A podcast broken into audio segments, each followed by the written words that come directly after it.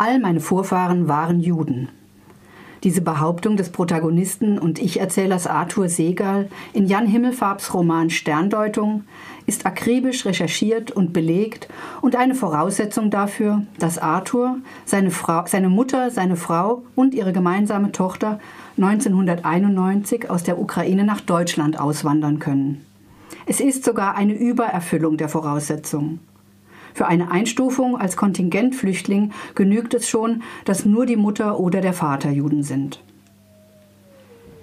Arthurs Lebensweg beginnt 1941 in einem Zug von Tscharkow über Stalingrad nach Taschkent im heutigen Usbekistan. Seine hochschwangere Mutter und seine Großmutter fliehen vor den einmarschierenden Deutschen in Richtung Osten. Seine Mutter bringt ihn in einem abgedunkelten Abteil in der Nähe von Stalingrad zur Welt. Sie leben eine Weile in Taschkent in einem Flüchtlingsheim und kehren mit dem Ende des Krieges nach Tscharkow zurück, wo Arthur die Schule besucht, seine zukünftige Frau Julia kennenlernt und von wo sie dann 1991 nach Deutschland auswandern. Sie gehören zu den ersten sogenannten Kontingentflüchtlingen. Arthur ist Übersetzer aus dem Deutschen. Er übersetzt Artikel aus deutschen Zeitungen für internationale Presseschauen ins Russische. Außerdem arbeitet er an der Übersetzung der Romane des deutschen und vermutlich fiktiven Autors Tumpel. Die deutsche Literatur bedeutet Arthur viel.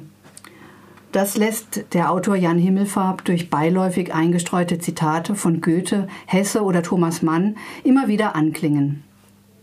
Seine Deutschkenntnisse und die Tatsache, dass er und seine Familie jüdischer Herkunft sind, machen das Ausreiseersuchen zu einem Erfolg. Zunächst kommen sie in einem Durchgangslager in Unna Massen unter, ziehen dann in ein Wohnheim und schließlich in eine richtige eigene Wohnung irgendwo im Ruhrgebiet. Arthurs Frau Julia bemüht sich um eine Stelle als Lehrerin.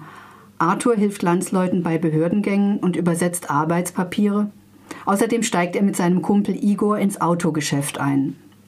Ihre 19-jährige Tochter Anna wird bald ein Studium an einer Privatuniversität beginnen. Es ist also eine Erfolgsgeschichte.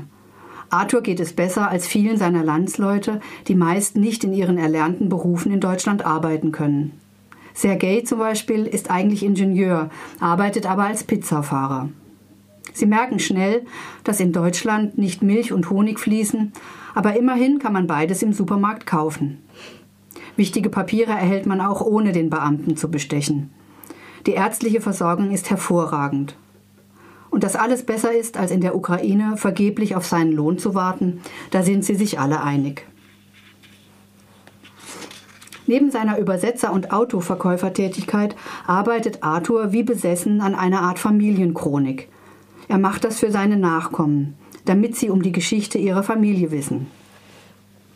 Man denkt an Oskar Mazerat aus der Blechtrommel von Günter Grass, wenn Arthur Segal seine Geburt 1941 im Flüchtlingszug von Tscharkow nach Taschkent beschreibt, als könnte er sich tatsächlich daran erinnern.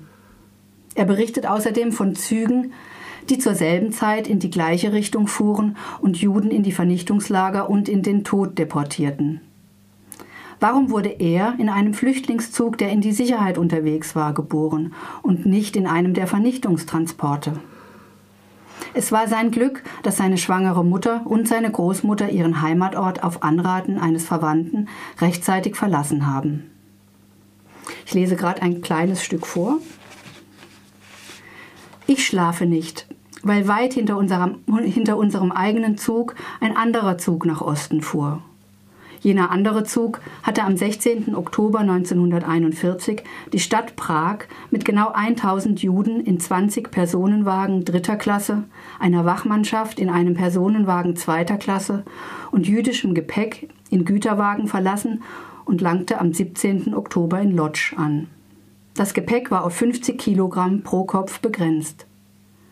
Hinter den Lüftungsschlitzen der Güterwagen war Gepäck aber im Innern der Personenwagen schienen gelbe Sterne. Sitz für Sitz, Abteil für Abteil, Wagen für Wagen prangten sie auf Mänteln. Jeder Stern hatte sechs Zacken. Jede Zacke wurde zur Sternmitte hin von einer schwarzen Linie begrenzt. In dem auf diese Weise dunkel umrandeten Inneren standen krakelige Lettern. Sie verunstalteten die Sterne erbärmlich.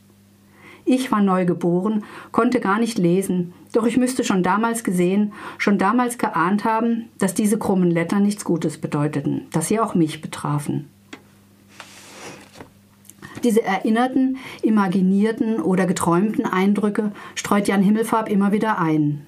Das ist ambitioniert und nicht immer gelungen. Manchmal kamen mir diese angeeigneten Erinnerungen etwas anmaßend vor. Sie bieten aber auch viel Raum für Assoziationen, Verknüpfungen und sie machen deutlich, wie sehr der Mensch von seiner Geschichte geprägt ist. So sehr, dass es keine Rolle spielt, ob er die Züge nach Osten wirklich gesehen hat, ob er beim Warschauer Ghettoaufstand dabei war oder in Treblinka. An einer Stelle fragt Arthur, denn was ist unvorstellbarer, dass ich das gesehen habe oder dass es das gegeben hat? Das war der Roman von Jan Himmelfarb, Sterndeutung, erschienen 2015 im CH Beck Verlag, gebunden und er hat 394 Seiten und kostet 21,95.